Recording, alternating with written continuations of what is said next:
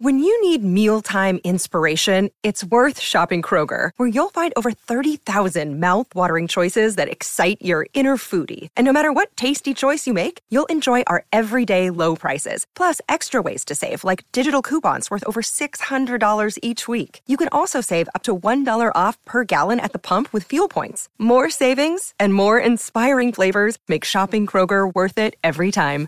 Kroger, fresh for everyone. Fuel restrictions apply. Buenos días desde este soleado día en Manhattan.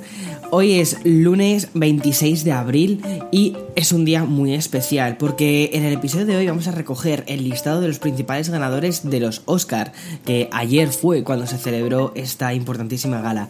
Y también vamos a comentar las últimas novedades relacionadas con WhatsApp y Twitter. Así que espero que tengas tu expreso preparado y bien cargado, tu expreso de lunes, porque allá vamos.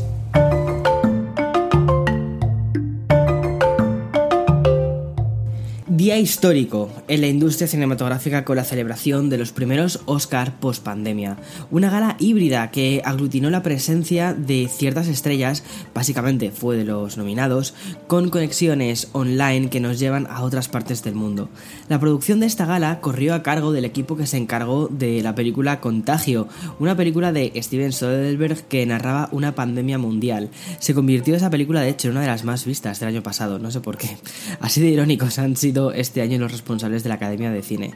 A pesar de gozar de un estilo narrativo donde la realización ganaba forma y espacio respecto al contenido, la gala ha carecido de presentador y fue lenta al no intercalar partes musicales como sucedió, por ejemplo, en la gala del 2019, que fueron unos Oscar muy sonoros. En el escenario, más parecido al de los Globos de Oro, veíamos aparte de los nominados, con suaves transiciones que conectaban también de manera online para que pudiésemos ver a los nominados que se encontraban en Europa. Afortunadamente, la gala no ha sufrido tantos cortes y momentos de actores congelados en pantalla como sí que sucedió en los Globos. Respecto a los ganadores, tuvimos muy pocas sorpresas.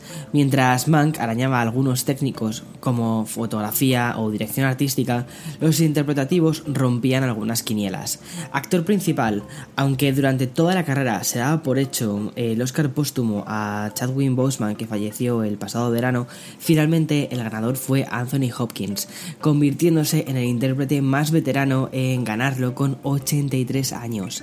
La actriz principal, la categoría más abierta, dio como ganadora por tercera vez a Francis McDormand. Actor secundario fue Daniel Kaluuya y actriz secundaria Yeon Jung Young, la coreana de 73 años, que fue uno de los puntos más interesantes de la gala con algunos pequeños chistes, no sé, me parece, me parece una actriz súper entrañable, súper encantadora y que además siempre sabe dar esa chispa diferente a sus discursos. Los dos galardones más importantes fueron para Nomadland y su directora Chloe Zhao. En esta película se narra la historia de una mujer que al perderlo todo decide empezar una nueva vida nómada en su caravana por la zona oeste de Estados Unidos. Es una historia muy, muy pospandémica, que llega al corazón y que hace que nos replanteemos el verdadero sentido de la suma de nuestros días. Aunque esta edición de los Oscars nos ha dejado con sentimientos un poco contradictorios, de nuevo, hay que tener en cuenta que ha sido una gala pospandémica y veremos qué sucede en las próximas ediciones, de las cuales estoy convencido que los Oscars saldrán reforzados.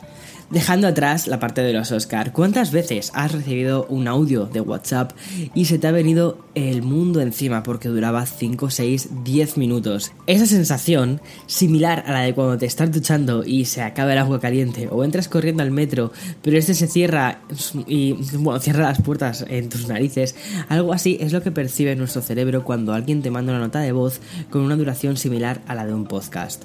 Honey, ese soy yo enviándole podcast a mis amigos hasta hoy mismo poco podían hacer, o afrontaban lo dura que era la vida de tenerme como amigo, o simplemente me aplicaban un poco de ghosting, que lo sé, y pasaban del audio. Yo también he hecho eso, ¿vale? Lo de escuchar también el primer minuto, el último y ya está.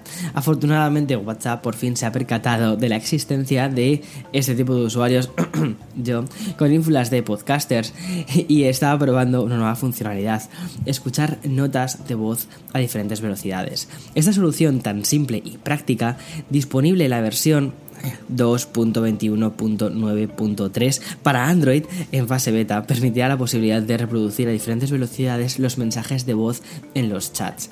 La nueva funcionalidad en prácticas no requerirá que activemos nada de la configuración de nuestra aplicación de WhatsApp.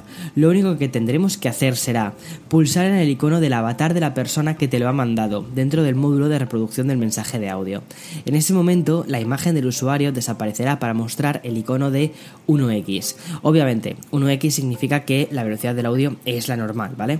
Si comenzamos a pulsar sobre ese símbolo de velocidad, podremos ir aumentándolo. Con ese simple gesto podremos escuchar la nota a la velocidad que deseemos. Bien, yo creo que eso va a ser un suspiro de alivio, como te digo, para mis amigos. y de una funcionalidad que mejorará nuestra experiencia en WhatsApp, que probablemente sea la aplicación que utilizamos más y que menos deberíamos, adiós privacidad, a la red que a nuestro pesar sigue siendo la otra en la que vivimos. Tal y como hemos podido leer en The Verge, Twitter está planeando implementar una característica que puede significar una revolución en la plataforma es una gran apuesta por los creadores de contenido y supongo que siguiendo un poco la estela de YouTube o Twitch, la red social está considerando muy seriamente la opción de que podamos dar propinas a los usuarios. La investigación publicada por The Verge profundiza en otra publicación que ya realizó Engage respecto a las características que Twitter presentó en su Analyst Day. En ella, la compañía presentó unas imágenes con vistas previas donde se observaban funcionalidades como propinas o suscripciones. La nueva información de The Verge está realizada en base a unas publicaciones de la investigadora Jane Wong. En estas capturas podemos ver cómo Twitter añadiría un icono en los perfiles donde podríamos hacer clic y al tocar ese botón emergerían unas nuevas opciones entre las cuales estarían la de dar propina a través de Bandcamp, Cash, Patreon, PayPal y Venmo. Así que venga a pagar cafés. Bien, como todavía eso falta, vamos a pasar a publicidad, que también paga cafés. Another day is here and you're ready for it. What to wear? Check. Breakfast, lunch and dinner? Check. Planning for what's next and how to save for it? That's where Bank of America can help. For your financial to-dos, Bank of America has experts ready to help get you closer to your goals. Get started at one of our local financial centers or 24-7 in our mobile banking app. Find a location near you at bankofamerica.com slash talk to us. What would you like the power to do? Mobile banking requires downloading the app and is only available for select devices. Message and data rates may apply. Bank of America and a member FDIC. Si empezaba el episodio de hoy repasando los ganadores de los Oscar, quiero acabar con una noticia relacionada con otra de las organizaciones icónicas de los Estados Unidos, la NFL. Es decir, los responsables de hacer un partido de fútbol durante un concierto de Lady Gaga o J-Lo. Vale, bueno, hablamos de la Super Bowl.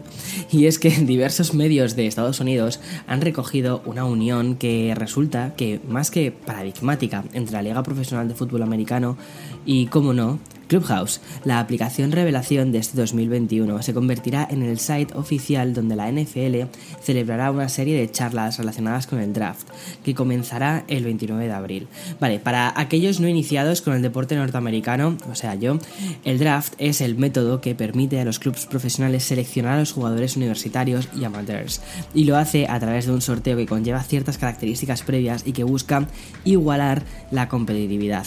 Clubhouse alojará una serie de salas donde la NFL realizará tertulias y charlas que analizarán el propio draft, la evolución que están teniendo los jugadores universitarios e incluso emitirán entrevistas con exalumnos del equipo de fútbol de la Universidad de Alabama. Aunque esto aún no se conoce la lista de oradores, Clubhouse ha señalado que incluirá atletas, entrenadores e influencers.